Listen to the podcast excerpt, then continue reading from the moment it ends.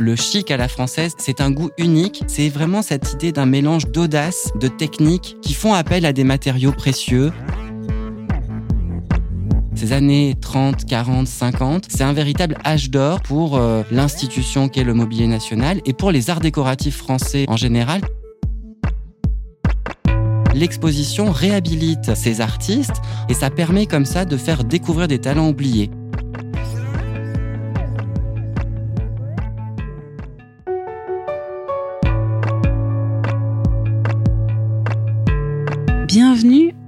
Et tous.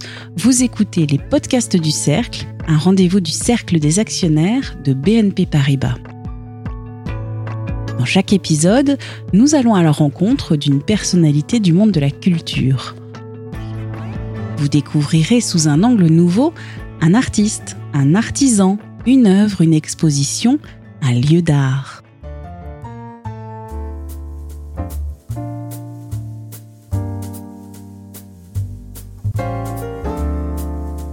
Aujourd'hui, nous rencontrons Pierre Houdeline, chargé du développement des partenariats et du mécénat au mobilier national. Nous évoquons l'exposition Le Chic, art décoratif et mobilier de 1930 à 1960 au mobilier national à la Galerie des Gobelins. Un intitulé élégant, un peu mystérieux. Qu'est-ce que ce chic à la française? Comment se traduit-il dans les arts décoratifs les biens du mobilier national? Allez, c'est parti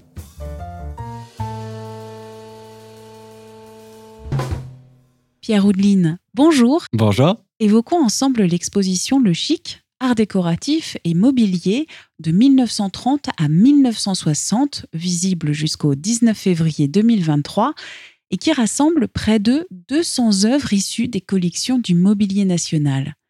Pour préparer cette interview, j'ai cherché une définition du chic. J'ai trouvé élégance, hardi, désinvolte.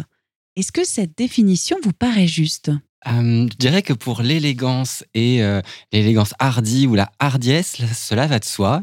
En revanche, pour le côté désinvolte, je trouve que ça s'applique plus à une attitude, alors que le propos de l'exposition est vraiment tourné autour des arts décoratifs, des savoir-faire, et donc ça évoque davantage l'excellence et l'audace. Le chic renvoie également à un aspect un peu gracieux, distingué, mais non ostentatoire. Et c'est vrai que c'est une notion qu'on perçoit dans, cette exposition. Et puis, il y a enfin l'interjection. Ah, c'est chic. Ce chic à la française, qu'est-ce qu'il distingue des autres chics? Hum, cette notion-là, elle naît véritablement sous le règne de Louis XIV, puisque c'est lui qui lance ces grandes manufactures de la couronne, dont euh, les maisons du luxe aujourd'hui à la française sont un petit peu les, héritières, et dont le mobilier national est également euh, l'héritier. Et c'est vrai que la France est le pays qui a inventé le plus de styles dans les arts décoratifs au monde. Plus de 21 styles ont été créés euh, par la France, et le chic à la française, c'est l'héritier de ça. Il y a tout un univers autour du chic à la française, qui comprend des décorateurs, des ensembliers, donc des personnes qui ont l'art d'assembler des pièces de, mobilier. Ça associe des artistes des arts décoratifs, ça associe également des maîtres d'art, ces gens qui détiennent des savoir-faire. Je dirais que le chic à la française, c'est un goût unique qui s'appuie sur cette tradition d'excellence. Et cette tradition d'excellence, elle a une telle renommée dans le monde qu'aujourd'hui, il n'y a pas un hôtel, une résidence dans lesquelles sont associés des, artistes français, des architectes français. Donc c'est ça qui nous distingue, c'est cette tradition d'excellence des savoir-faire. Pourquoi cette exposition sur le chic? Ça paraît un peu audacieux de monter un projet autour d'une notion aussi subjective, parce que le chic, pour vous, ce n'est peut-être pas la même chose pour votre voisin. Le projet de cette exposition, il est né dans les années 2020. On est en plein moment de la crise du Covid. Les artisans et les maîtres d'art euh, qui travaillent en France font remonter du terrain le fait qu'ils sont dans une grande détresse économique, il n'y a plus de commandes, et donc le mobilier national décide de se mobiliser et de lancer un grand plan de restauration. Donc on va engager un million d'euros pour restaurer une centaine d'œuvres. L'exposition Le Chic, elle naît de ce plan de restauration, puisque on décide de cibler les années 1930-1960, car c'est les œuvres qui font appel au plus de techniques et au plus de savoir-faire. Et puis, une fois qu'elles ont été restaurées, ces pièces, on se dit, bah, plutôt que de les faire retourner en réserve, pourquoi ne pas les montrer au public? Et donc, c'est la première fois qu'on peut découvrir ces objets. Et en ce qui concerne cette audace, on a euh, des goûts, des sensibilités euh, tous euh, très différents, mais le parcours de l'exposition, il se veut plutôt ludique et esthétique. Donc, on va pas dire la recherche du consensus, pas du tout, parce que la scénographie de Vincent Darré nous bouscule à de nombreuses reprises. C'est cette idée de réhabiliter une certaine idée du goût et de ce goût, c'est une certaine forme de beauté conçue comme un mariage heureux entre des créations et des techniques audacieuses, propres. Et c'est en cela qu'on peut se dire que c'est chic. J'ai en tête un meuble qui marie euh, du galucha. Alors, le galucha, c'est de la peau de raie. Donc, c'est un meuble qui est entièrement gainé de peau de raie. Juste en dessous, il y a de l'ébène de Macassar, un bois extrêmement précieux et c'est une marqueterie absolument, absolument splendide. Et puis, il y a des petites incrustations d'ivoire. Ça, c'est un objet, il y en a 200.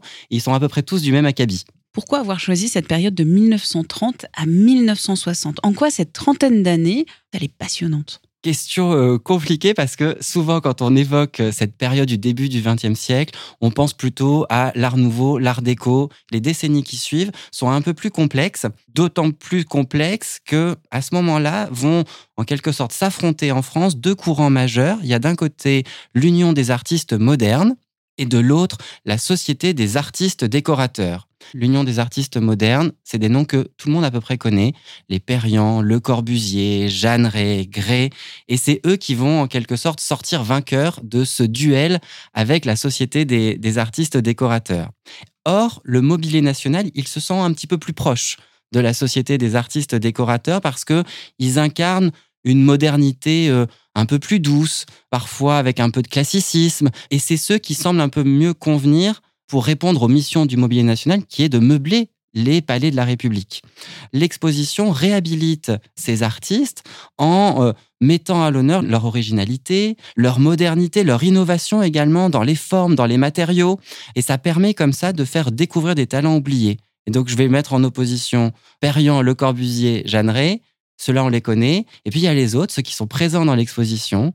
André Arbus, Colette Guéden, René Proux, Suzanne Guiguichon, des noms qui sont un peu moins connus par, euh, par le public et pourtant qui ont fait preuve d'une audace, euh, d'une audace assez incroyable parce qu'il faut bien se dire que ces années 30, 40, 50, c'est un véritable âge d'or pour euh, l'institution qu'est le Mobilier National et pour les arts décoratifs français en général parce qu'il y a des grands chantiers qui sont lancés pourquoi ces œuvres de cette exposition, donc euh, des œuvres de 1930 jusqu'à la fin des années 50, elles représentent des icônes de la modernité C'était vraiment pour marquer le fait que euh, quand on pense à cette période, on associe tout de suite la modernité avec Perriand, Le Corbusier.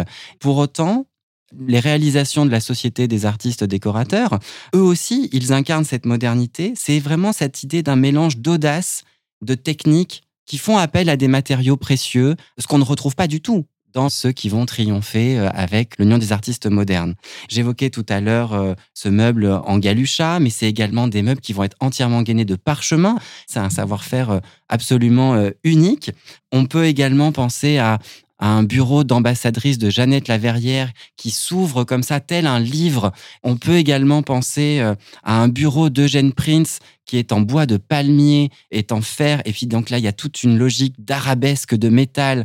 Ces objets-là, on a voulu en faire à leur tour des icônes de la modernité, au même titre que la chaise de Le Corbusier. Est-ce qu'avec ces objets, vous avez découvert des secrets, des histoires extraordinaires? Il y a cette collection de luminaires que moi j'ignorais euh, complètement. C'est des pièces qui ont pu être acquises au moment de la grande exposition internationale des arts décoratifs de 1937. Le Mobilier National va acquérir une cinquantaine de luminaires à ce moment-là, qui n'ont pratiquement pour la plupart jamais servi, puisque le malheur de cette collection, c'est qu'on est en 1939, la Seconde Guerre mondiale arrive, et après la Seconde Guerre mondiale, finalement, les goûts changent. Ces luminaires qu'on a pu acquérir ne sont plus au goût du jour, tombent dans l'oubli. Et puis, il y a peut-être un lit qui a été créé par euh, André Arbus pour le château de Rambouillet, installé au Palais de l'Élysée dans les appartements qui étaient réservés aux invités de marque. Et le premier invité à s'installer dans ce lit aurait été le roi de la reine des Pays-Bas, la reine Juliana. Euh, celui-ci, après son séjour en France, aurait envoyé un télégramme au prince Philippe, le mari de la reine Élisabeth II, en lui disant Tu vas voir l'Élysée, c'est absolument somptueux, tout est merveilleux. Par contre, j'ai affreusement mal dormi, le lit est trop petit. Et on ne sait pas comment cette information remonte aux oreilles du protocole, on ramène le lit au mobilier national, on le rallonge pour le prince Philippe, on le réinstalle à l'Élysée et le prince Philippe n'aura pas fait de remarques. Après le chic, on va passer aux aliénés. La prochaine exposition du Mobilier National portera sur les aliénés. C'est un titre intrigant. Est-ce que vous pourriez lever le voile et une partie du mystère pour nous dire en quelques mots à quoi nous pouvons nous attendre? Derrière ce titre des aliénés, ça renvoie à un principe fondamental des collections nationales qui est celui d'inaliénabilité. Les collections nationales, celles du musée du Louvre, de Pompidou, d'Orsay et du mobilier national, ne peuvent pas être vendues. L'exception au mobilier national, c'est que comme ces collections servent, contrairement au Louvre, Pompidou, Orsay, on peut éventuellement vendre ces collections et donc les rendre aliénables. Et une fois qu'on a rendu euh, ces œuvres aliénables, elles peuvent être vendues au domaine. Elles peuvent aussi ne pas trouver acquéreur et donc elles peuvent être démolies. Et il y a euh, toute une équipe au, au Mobilier National qui a décidé de se dire, mais plutôt que de se séparer de ces collections, on va les confier à des artistes contemporains et à eux d'imaginer, de réinventer, de sublimer ces objets. Les aliénés, c'est ça. C'est une collection qui est dans cette idée d'économie circulaire, c'est-à-dire on réemploie des matériaux plutôt que d'en consommer de nouveaux pour créer de nouveaux mobiliers. On y apporte quelque chose d'assez incroyable, ce savoir-faire, ces techniques, ce parcours artistique aussi des, artistes pour créer de nouveaux objets. Ils réintègrent les collections nationales et ils redeviennent inaliénables.